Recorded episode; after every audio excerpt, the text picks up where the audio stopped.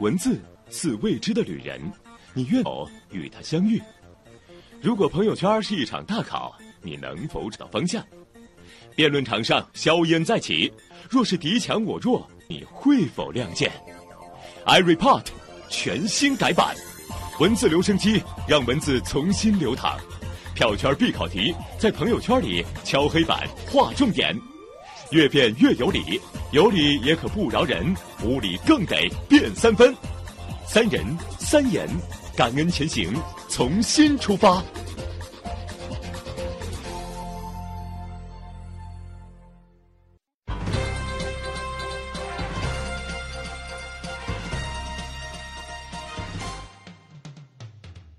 听众好，欢迎来到 iReport，我是主持人洪建，依然在调频九零点九中波幺二九六东广新闻台，每个周末准时向您问好。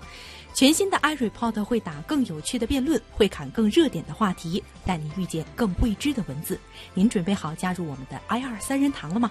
这个月我为大家请到的两位嘉宾依然是 iReport 二零一五到二零一六年度亚军，中国航空无线电电子研究所，同时也是航空大话主播孙玉，以及我们东广新闻台播音员主持人孔亮，欢迎两位。大家好，我是本科没有逃过一节课的孙玉。大家好，我是本科尽逃课，但是希望所有听众引以为戒的孔亮。大家好，我是读完本科直接读硕士，读完硕士不想读博士的洪建。哎，刚才咱们三个这个自我介绍信息量有点大哈。我就听出来一件事儿，就是两位都是好学生，就我一个是坏学生。好，你看，今天我们不是一个这个职场招聘，但是上来我们三个就自曝学历、学业哈。这个呀，就要从朋友圈的一篇热文说起。那我们这样，先进入今天的票圈必考题。票圈必考题。票圈必考题，盘点朋友圈里有料有趣的十万加。今天的第一题呢，是来自中新网的文章：华中大回应本科不努力，毕业成专科。学业救济制度，怎么回事呢？近日，华中科技大学发布了一份文件，从下个学期开始，普通本科生学分不达标的话，或者是因为其他原因不能坚持正常学习的话，可以申请转入专科学习，达到专科毕业要求后，按专科毕业。这个新政一曝光之后呢，就激起了不小的舆论涟漪啊！有人说这个偷着乐。幸好毕业早，嗯，还有人说呢，非常赞成学生啊不能再混日子了，嗯，还有人提出了一个反对的声音，觉得不公平。我是本科考进来的，凭什么就发证的时候给我发一个专科证是吧？对，那面对质疑呢，华中科技大学给出的回应是，这是一种学业救济制度。哎，这个就是来龙去脉了。那两位是如何理解这个所谓的学业救济呢？这个名词我特别不解。首先是第一点哈，就是我觉得。学业缘何需要救济呢？这些学生已经通过自己的努力，通过高考考上了他心仪的大学，然后这个时候他有什么能力上的缺陷，是他没法达标，然后需要有个救济制度，这是我非常不理解的。所以我觉得这个名词在我这看来就。有点荒唐，我不知道孙玉怎么看。我个人觉得它更趋向于是一种淘汰机制，或者说是一种退出机制。嗯，就是当他没有达到这个学分的要求，甚至严重偏离的时候，我可以降格一档，让你没有办法获得应有的本科学历，而降到一个专科的一个水平。它其实是一种退出的机制，而我认为从退出机制这个角度来看，它有它的合理性的。啊，原来的话可能就是我不得不让你退学。那现在多了一个选择，就好像有专升本，嗯，那么你也可以从本降专这个角度去理解。呃，孙玉老师这块对于这个制度是觉得有一定的合理性的。那孔亮刚才没有明确的表态，你是觉得荒唐，但是你觉得这制度有存在的必要性吗？我觉得它是一个很好的制度，但是需要换一种表述方式，可能在遣词造句或者说在发类似声明的时候，包括在以后实操过程当中，需要有一个。更正确的一个态立场以及做法，比如说啊，本科如果没法达标，你就降到专科；但是本科都不达标的人，专科就一定符合要求能毕业吗？我们举个例子哈，就是很多专业它是有不同的培养层次，比如说它有本科、有硕士、有博士，然后也有专科。那 OK，我比如说中文系的，呃，我我的这个本科没法毕业，那去专科是可以的。但是如果有些专业它就没有专科的培养。我本科比如说是中文系，然后这个时候你让我去小龙虾专业，上回咱们说的这个，那你说他能毕业吗？我觉得毕业不了啊。对，哎，这个我觉得需要一些背景信息的一个补充。嗯针对于孔亮所说这一点，我们先说他发表的这个官方的一个文件哈，咱们分两个部分。第一个部分就是说什么样的人要转入专科，嗯第二部分我转入专科之后我怎么办？至于孔亮刚才所说的这个有没有专科，那这是相应的配一个方面哈。咱们先说这个文件哈，它的由头是什么呢？就是说这个学校按照学籍的管理细则呢，每年都要对学生的学业情况进一次学分的清理。如果说按照培养计划，你的总学分没有四分之三，二年级的话是说三分之二，你就会被一次黄牌警告。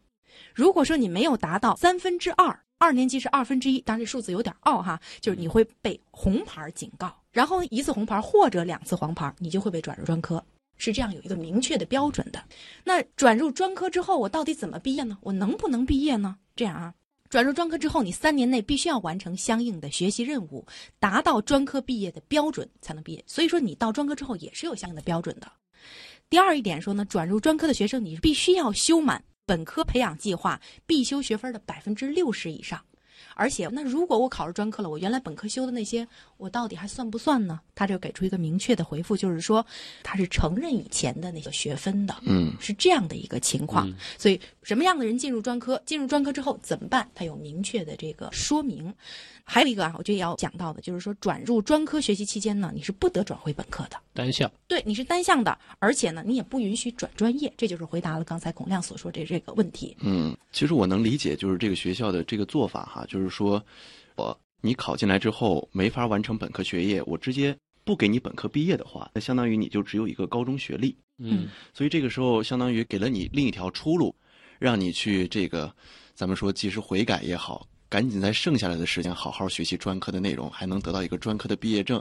对吧？包括学历证明，但是就是老师觉得有点不舒服，就是说，当专科成为本科的一个所谓的我来退路和出路，我来帮你弥补一下，嗯我也觉得有这份不舒服，因为它的标题叫做“本科不努力，毕业成专科”。嗯，它在暗示什么？把不努力和专科划上了等号。没错，而这样子的话，我觉得对于专科里那些勤奋努力、踏实认真、希望能够找一个好的职业的人来说不公平。嗯那所以说到了不公平，我反问一句哈，对于那些专科中努力的人是不公平，但是如果我们从本科的角度来考虑的话，那些认真学习拿到本科的人和不认真学习也拿到本科的人，你觉得对于认真的人他公平吗？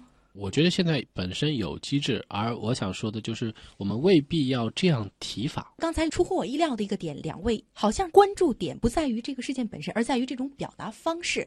OK，那我们现在换成这种表达方式，我们回到这个事件上，你觉得这种退出机制是合理的？我觉得挺好的。孙玉觉得呢？对，我觉得作为制定规则者嗯，只要他把他的操作性、具体的一些各个维度都考虑清楚了，嗯，并且他能够给予相关的授权和告知所有的人怎么样去操作，那么我觉得这个当然还有这个权利可以去推出这个机制，但是同时要考虑操作性，就像刚刚孔亮说的，呃，你这个专业下去不是每一个本科专业都对应。同等的专科专业，这是现实。而为了让你退出，所以我再再加一层专科专业，我觉得这个也不是很好操作 很现实的一个问题。所以在这个政策要落到地上以前，这些问题我认为还是需要充分讨论的。这个就是呃去评审啊，像有的时候从企业角度，它要定规则，它要经过职代会啊。那我相信在教育机构推出政策，它也需要听到更多的声音来帮助他们去分析各种问题，提前预判，比较好落实这件事。对，如果不去，呃，纠结这个遣词造句的话，我也跟孙玉一样，我非常赞同一个制度的出台，或者说这样一个雏形的显现。它可能不是一个非常成熟的制度和是一种做法，尝试，一个选择。如果说符合教育规律，如果说符合我们建设现代化的大学的一个宗旨，那这个是我们可以考虑的，可以尝试的。当然，它还是需要时间检验的。好，那今天的第一个话题到这里就结束了，进入今天的票圈必考题第二题。票圈必考题。好，今天的必考题第二题呢，是来自公众号新华社的一篇文章，叫做《有去无还，用硬币请自取，结果出人意料》。哎，是什么硬币呢？是什么结果呢？我们来说一下哈。近日，在广州、苏州等多个城市的街头呢，出现了供路人救急使用的硬币箱，箱子无人看守，一旁立着“按需自举，每人不超过五元”的提示牌拿多拿少呢，全靠路人自觉。有人就担心啊，说这硬币会被多拿、被哄抢，甚至是有去无还。然而这些担心好像并没有发生，绝大多数的路人呢都是小心翼翼地遵守着这个游戏规则。还有人往箱子里放钱。事情出来之后呢，我发现这个声音异常的嘈杂哈。有人说：“哎呀，太暖心了，太感动了，人间自有真情在呀。”然后还有一些人呢说，背后站着的是营销的公司，那这无非就是一种营销行为，甚至是说利用一种公益的这样一个事项来赚取大家的关注度，甚至是可耻的。还有人呢来讨论社会测试到底合不合理？嗯，我们有没有这样的权限来做这个社会测试？大概我看到的是这几种声音啊，两位有没有听到其他的声音，或者是你怎么看待这几种声音？其实看到这个标题的时候啊，它的标题更多的出现在呃各个微博啊，还有各个场合，往往街头出现一箱可以随便拿的硬币，全国多地都有，真相是点点点。然后我打开这个真相，我发现真相是很标题党。呃，看了一下内容，就是半天没有出现什么意外，基本上都是在摄影机的拍摄之下，一群人去围观拍照，呃发朋友圈，然后。呃，在镜头下的一些表演而已，在我看来，所以我觉得，嗯，确实不是很看好这个所谓的这个公益的这样一点上。这点上，我不知道孔亮有没有同感。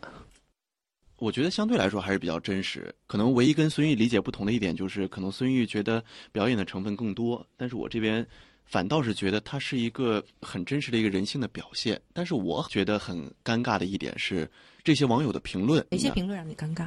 就比如说好暖啊，就是类似这种人间自有真情啊，就是还是好人多啊等等，就是这是一个呃很轻易的判断。你借了钱还回来，甚至你往里扔钱，那你就是个好人，你就是一个道德高尚的人，你是一个有情操的人。那反之，如果出现了一些其他负面新闻，比如说在马路上，呃有个人昏倒了，但是旁边的路人麻木了，这个时候马上键盘侠就会接盘说，你看。人心不古，就是他都是一个很轻易的论断。但是他不是好人，不是坏人，是不是至少可以证明他不是一个贪便宜的人？他是一个比较有诚信的人，这不是好人的一部分吗？对，就是可能我希望是大家看到他是一个正常的，呃，人会去做的一件事情，不要拔高他。但是在反过来一些情况的时候，也不要刻意去贬低人性。这个可能是我比较想表达的。其实我觉得主要分几部分，一部分就是试验它真实不真实，它的初衷是什么。嗯，还有一部分这试验科学不科学。对，对吧？对。那孙宇怎么看？呃，首先从孔亮刚才说的真实啊，我这边的看法其实还真的是有点背离啊。这个不是想提前拉一个辩论的战场过来。呃，一方面我看到的是，就是刚才提到的两点，一个是公益，一个是测试，对吧？其实我更多的是看到知名度。因为去了解这个背景，他在采访的时候，记者采访了一个其中播放的某一个城市的公众号发行者，然后当时那个呃经理给出的回答就是：我认为做这件事能够最大程度上的让自己混个脸熟，增加公众号的知名度。然后同时我还看到一篇文章，它标题是“街头可以随便拿的硬币”，因为这件事而感动，那不过是别人通往十万加的套路而已。我们可以看它发起这件事情现象。首先，大部分都是网络技术有限公司，也就是它本来就是做网络媒体或者做网络传播的这样一个公司在做的事情，它的范围里并没有公益的成分。第二块就是他们有的人说是在做公益，有的人说是在做道德人性测试，有的人就像我刚才说的，他说我就是在做知名度。再去观察他在传播的那些城市，全都是发达的城市，杭州、上海。重庆、广州、成都，全都是城市。那么在这样一个情况下，呃，你真的能够起到这样一个效果吗？或者在这样本不具有代表性？对对对对对对对。所以我我会得出一个刚才结论。嗯，其实我有一个很疑问的点，我觉得两位刚才的这个表述还都是属于比较理性的。基本上，呃，孔亮这边就是觉得我们不要刻意拔高，也不要刻意贬损，不要过度解读，只是一种真实的状态，对吧？但是孙玉这边是觉得。他更看重的是背后的这个营销。那我有一个问题，就是说，综合两位的观点哈，OK，营销是可以的，我不把营销定义为一个负面。现在好像我们一聊天就说，哦，它是营销，所以这件事情就是怎么样怎么样的。那如果说我利用正能量的新闻来营销，和我利用负能量的新闻炒作来营销，都是为了达到十万加，那两个相互权衡，我又传递了正能量，我又达到了我的目的，这个角度有什么不好吗？没什么不好。就像洪建说的，营销它是个中性词，看你怎么用它。是，所以我说。我的一个很直观的感受就是，这是一个很好的文案，嗯，是一个很好的营销行为，但是别打着公益的旗号，它的确不是一场公益，因为它不涉及到公益的一些很本质的东西，就像刚才孙毅提到的那样啊。我很同意口亮观点，同时我认为不要打着测试的旗号，因为它也不是一个科学的测试，所以你就说这是营营销吧。但是我觉得它可以推广成一种模式，我就是假想一下哈，就是因为的确生活中会遇到类似的情况，就是比如说我的公交卡。已经欠费了，但是这附近没有充值的地方，我又急着坐公交，那怎么办呢？如果这个时候周围有这样一个点，它可能不是说无人看管让你自取，呃，有没有一种什么样的制度或者说机器或者说科技能够解决这个问题？就是说一种零钱的兑换或者暂借的，不是像那种报刊亭或者什么，我去给你换点零钱，就是一个很自助的零钱的兑换和暂借，或者说我能不能去下个机器我还了我有钱的时候，嗯，然后我也用我的信用卡用我的身份去注册，嗯，随时我。没零钱了，我就去换一点儿我觉得这个是挺好的。我忽然觉得下一个风口到了，创业的风口到了。哎，这个哪位要什么的话，找我商量。嗯，这这个当然，我们为他寻找另一种可能性，解决的可能性，同时也是帮助别人解决一个问题，是吧？嗯，对我看过这个实验的呃外国版本，我忘了它是具体在哪个城市，但是呃，它区别是。在一个桥上放了一堆的硬币，它那个硬币堆成了像一座小的沙堆。嗯，然后那个拍摄是完全偷拍的，就是他只站在很远的地方去偷拍那个那个那个桥，然后看到很多人和硬币合影，坐在上面玩，一直到某一个人的时候，这些硬币全被拿走了。然后这个事情就被直播在，不是直播，就是他会一篇一篇的照片放在那个上面，这就是一个他说我在做的社会调查。然后现在你们看到结果是这样，然后有很多人会去说，哎，为什么那两个人把它拿走了啊？怎么会这样？然后实验者的回答是，有可能这两个人拿着这个钱去做公益了，所以我们不要随便去猜测。我们不但以最大的恶意去揣测别人，没错。我还有一个小感受，其实就是感觉近些年类似的这个试验和一些行为艺术越来越多了。嗯，各种各样的，有些还真的是比较好的想法。就是如果把它看作一场这个营销，确实是个很好的文案。嗯，那这样我们先不做价值判断，我们不觉得好与不好，我们先讨论一下它是否合理这个问题。就像比如说刚才孙玉在过程当中，我注意到几个词语，呃，就是偷偷的在那儿拍，远处观望，然后呢，这个把它公诸于众，对吧？他是不是有这个权利？对我别说好，别说坏，首先这事儿该不该做？嗯嗯。这相关的争议很多，就比如说，首先我是有一个肖像权的，对吧？另外一个，就像原来那个电影一样，搜索。如果说我真的是贪了小便宜，我拿了一个钱，会不会有人就哎呀把我人肉了，然后给我的生活带来很大的困扰？这也是有可能的。所以它这个边界到底应该在哪里呢？我看到的，如果是以实验角度来说的话，它是明确告知所有的人知道你在进行一个实验，并且有相关的责任名，并且会记录它相关的过程和结果，然后把它发布出去。在整个过程中，所有的人是知悉这件事情，并且愿意接受这些条款，然后大家在一个公开公正的情况下来做这件事。当然，这个实验有可能。这个过程当中，可能是在一个一个隐蔽的地方，或者说一个私密的地方。嗯，但是这个过程整个这一块都是公正的，我觉得。我觉得这个很难去界定，或者说很难去实施，因为咱们从一个最简单的逻辑起点出发，就是你测试一个东西，那当然会出现好的一面，会出现坏的一面。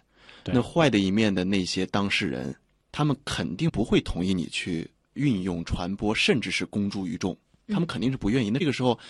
你又需要这个东西作为一个数据支撑，那怎么办呢？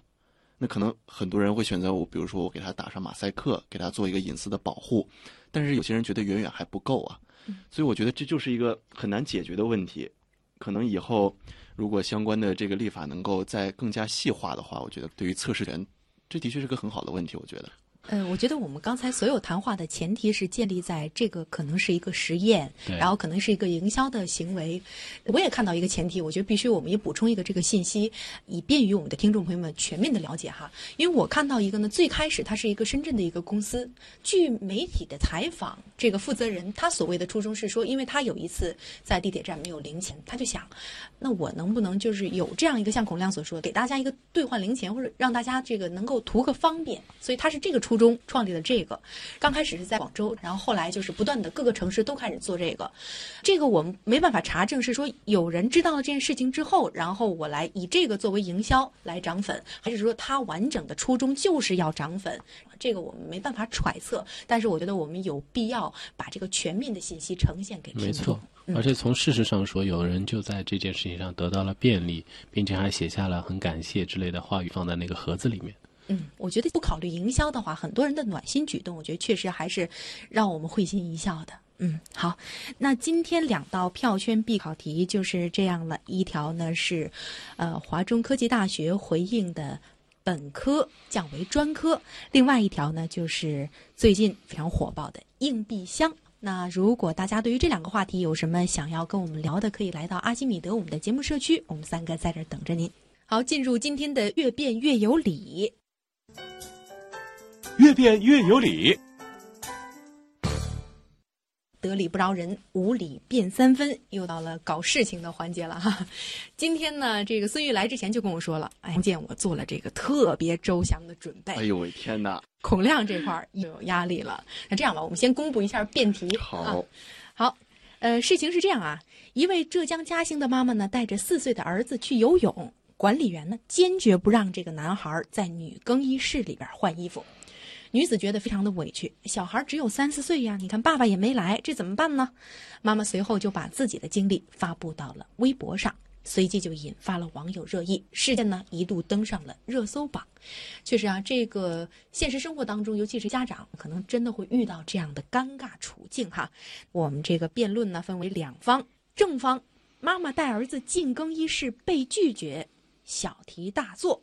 正方观点由孔亮持守，反方观点是妈妈带儿子进更衣室被拒绝，并非小题大做，由旭持守。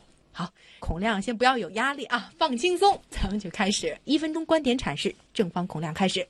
好，这个话题我方的观点是妈妈带儿子进更衣室被拒，小题大做。为什么说他小题大做呢？这个事件中的妈妈很无辜啊。你说游泳场馆服务不周到，把责任还推得干干净净，板子全打在妈妈身上，这不是小题大做是什么？完全炮火没有瞄准人。首先，第一，事件中这个妈妈只身一人带着四岁的儿子去游泳，也就是说爸爸不在，那她就是孩子唯一的监护人，那不能让四岁的孩子离开自己的视线，这是再简单不过的道理。难道说孩子的生命安全比起成年人短暂的尴尬和不适？要不重要吗？明显要重要的多呀，这是第一点。第二点，当这对母子有诸多不便的时候，你看周围人是怎么做的？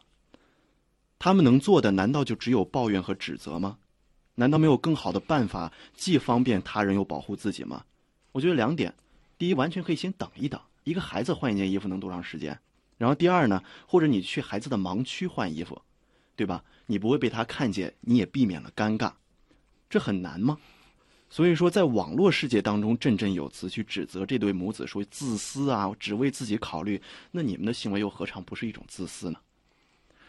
第三，游泳场馆也有很多责任不可推卸，比如说，一来面对顾客有难处，你只有依规办事的冷脸，但是却没有古道热肠的热心，而且还骂哭顾客，那更是德行有亏；二来。事件中，管理员说，虽然没有明文写出来，但是三周岁是个分水岭。你没有明文写出来，说明没有提前履行告知的义务，所以责任不完全在顾客。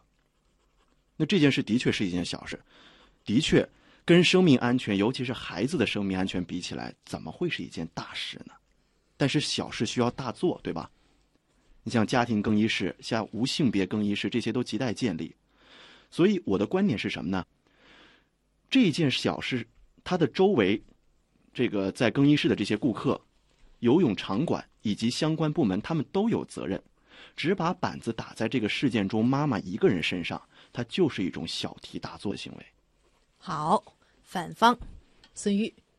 我相信大家听到这个观点以后，会和我一样非常的懵。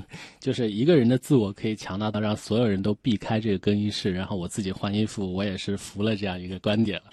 那么我下面来开始分析这个，帮大家先破一下这个题啊。妈妈带儿子进更衣室是不是小题大做？我认为正方想说的就是它存在处理不当或者夸张处理的地方，所以是小题大做。而我方观点就是它的处理是没有不当之处的，这也是我们以后会交锋的点。那么。呃，我先把我的观点陈述一下。首先，这是一个事实判断题，我们叫具体问题具体分析。在事例中。游泳馆已经明确公布了相关规定。当时说，我们游泳馆有规定，三岁就是分水岭，超过的孩子一律不能进异性更衣室。管理员履行其职责的这样一个角色，将四岁的异性小孩拦在门外，既又合法，不存在任何不当之处。反之，如果知道他的年龄超过了规范，还把小孩放进去，就是破坏场馆的规定。我作为场馆的人员，我破坏他的规定要承担责任。制度面前人人平等，这是社会法治观念的一个体现。第二点，大家有没有想过，为什么超过百分之八十四的网友投票认为绝对不能接受超过三周岁的孩子进入更衣室？因为更衣室里面是隐私，哪怕同性别的人在更衣室里盯着别人看，也会视为非常的不礼貌、不尊重。何况已经超过了这个年龄限制的异性小孩，大家知道，小孩三岁已经具备了能够。记住那些具体的自己体验到事物的能力，而且他还会记住这些想象的抽象的东西能力，这就是三岁小孩在记忆方面的一个特征。那么，伤害别人隐私权。这种事情我们支持还是不支持？第三点，子女从小就要建立男女有别的自我认知和性侵犯方面的自我保护意识。处于异性更衣室中，不利于孩子树立正确的性别差异，更不利于孩子的健康成长。第四，我们引用孟建柱委员说过的一句话：对待人权的基本态度，反映出一个社会法治文明进步的水平。可见，不是对事件的小题大做，而是我们社会文明正在进步和发展。所以我认为这件事绝非小题大做。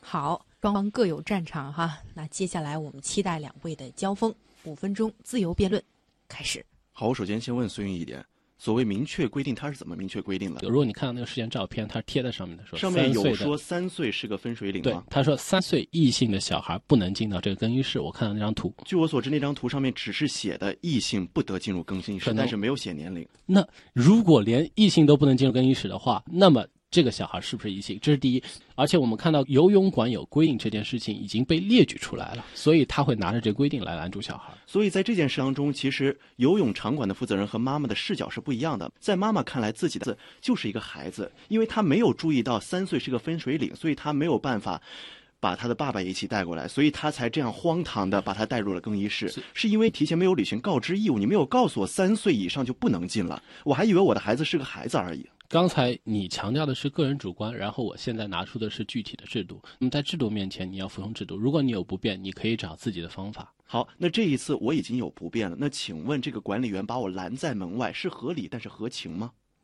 我觉得合情这件事情是你要考虑集体的一个反应。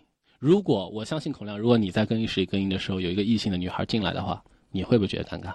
我首先第一反应是，如果他真的没有妈妈带过来，而是爸爸一个人带过来的话，我会先从他的安全角度出发。所以你觉得这个看不会觉得尴尬，是不是？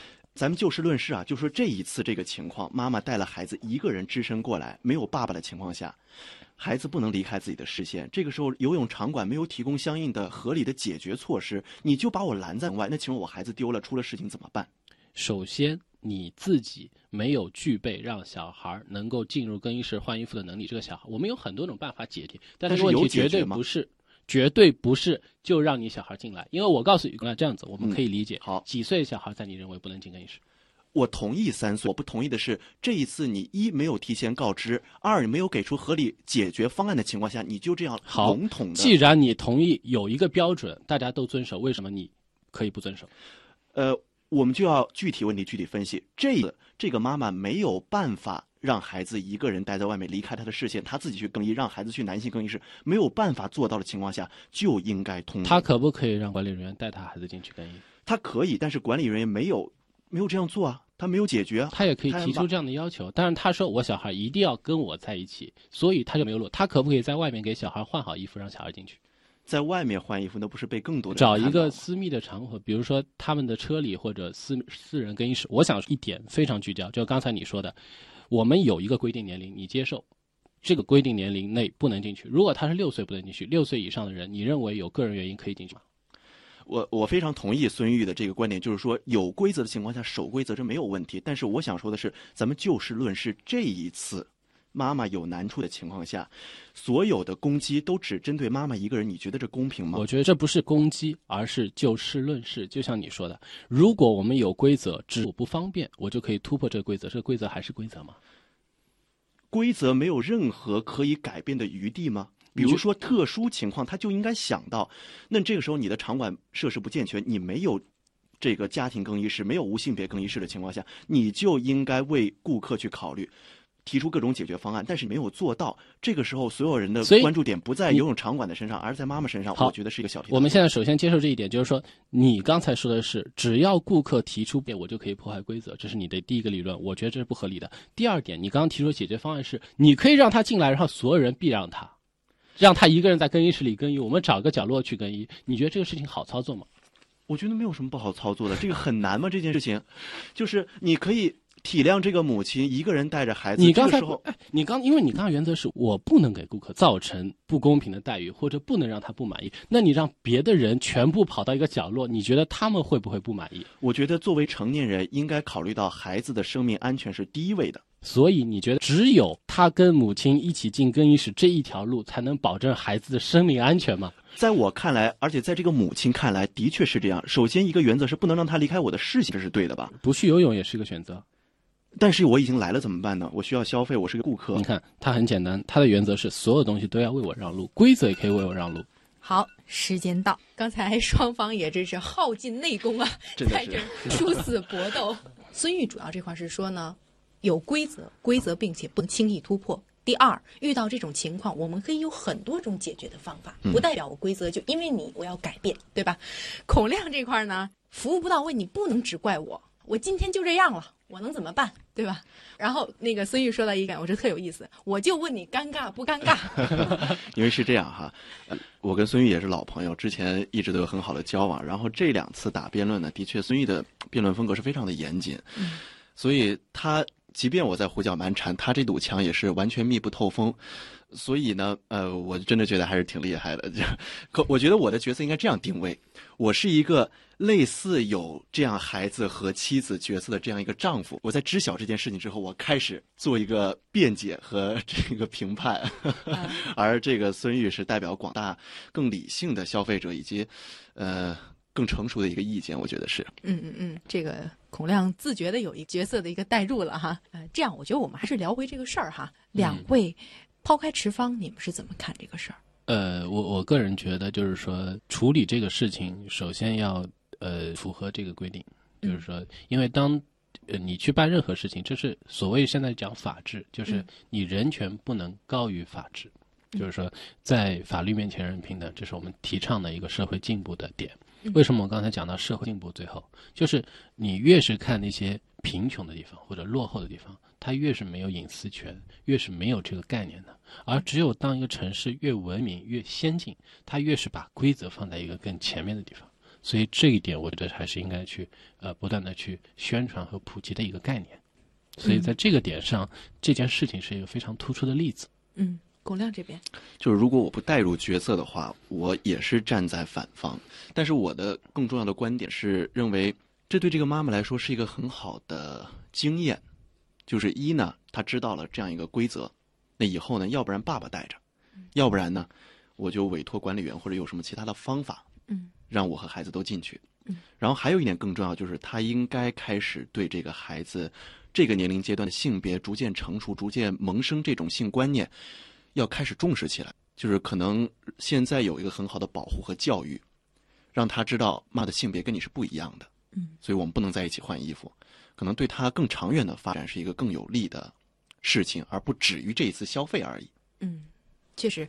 那针对这个事儿呢，确实孔亮有一点说的很对，我们不能把板子完全打在妈妈的身上。但是呢，既然有规则，我们就想办法。其实这个办法是可以多方的嘛。嗯。当然这次可能是说我们现在设施就这样了，然后我们这次特殊情况，那我们以后可以有一定的改进的一个余地，对吧？包括孔亮刚所说到这个儿童更衣室啊，或者是无性别的卫生间啊，其实这都是一个很好的一个呃配套的一个设施。这个就像孙宇说的，是一个不断法治进步和人权进步、关注个人的一个很好的一个特征的显现。其实焦点呢很重要一点就是合情与合理。对吧？合情合理呢，其实它是有一个权衡，但是我们可以用制度的补充来完善它。好，那今天的越辩越有理就是这样。今天是国际青年日，我们的文字留声机此次以青年为主题，听三位的美文分享。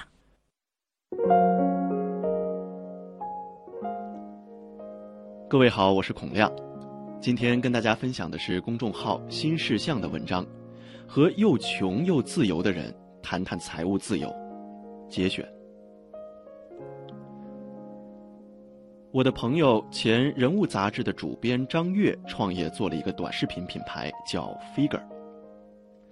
前几天他发给我最新的作品，主人公是王雾。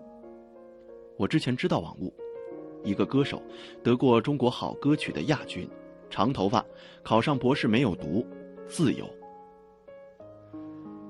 在视频里，王雾展示的第一个特点就是穷，第二个才是自由。每年每月每日每时每分每秒，我都是为自己活的。王雾对另一种生活进行了批判：这么大一天地，你不去闯闯，你搁这上下班挤地铁，你窝囊不活的，窝囊死了。平庸的生活，活一天和活一辈子是一个感觉。王雾说的这种上下班挤地铁的人，在城市里忍受限制想赚钱谋生计的人，可真是大有人在。挤地铁窝囊吗？看是为了什么？为了珍惜的东西和人，为了渴望的未来，就不窝囊。每个人最后都选择了保护自己最重要的东西。如果说这个东西对王雾是音乐，那么对别人来说，可能是更舒适的生活、家人的幸福等，而钱。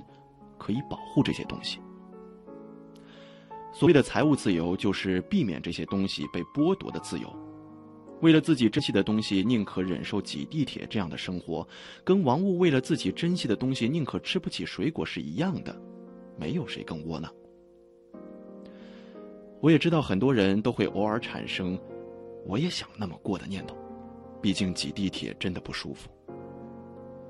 我想劝住那些。可能被这种生活方式诱惑的人，也想安慰那些有点小羡慕又知道自己做不到的人。你不需要小羡慕，因为你那样做很可能不会开心，而你正在做的、在忍受的，或许才能实现你真正的追求。各位听众，大家好，今天给大家分享的是北京大学国家发展研究院教授陈春花出版书籍。高效能青年人的七项修炼中的序言部分。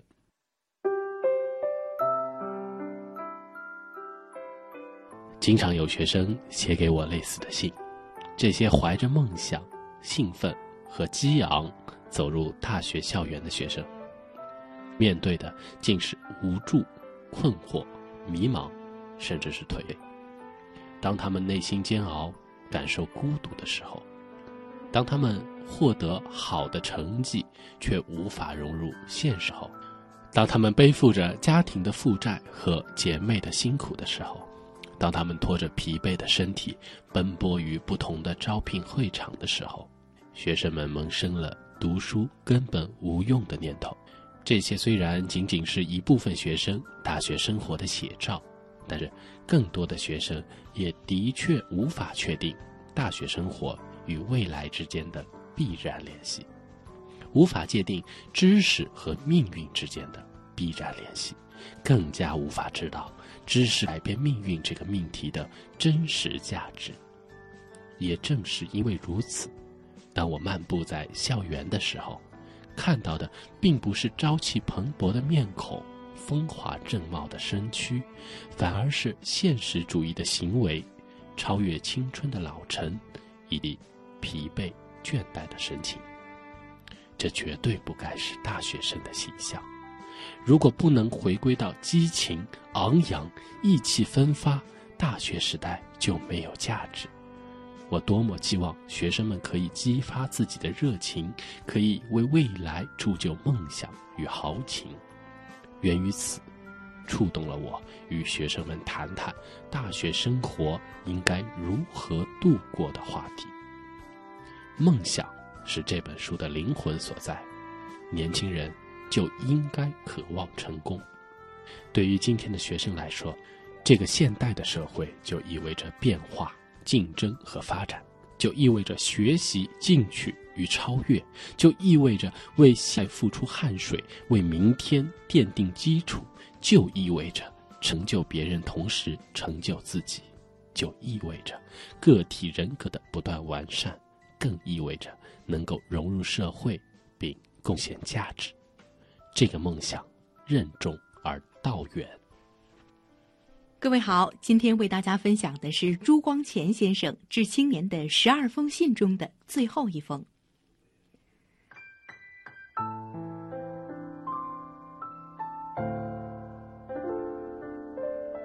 朋友，我写了许多信，还没有郑重其事的谈到人生问题。这是一则因为这个问题实在谈烂了，一则也因为我看这个问题并不如一般人。看的那样重要。在这最后一封信里，我所以提出这个烂题来讨论，并不是要说出什么一番大道理，不过把我自己平时几种对于人生的态度随便拿来做一次谈料。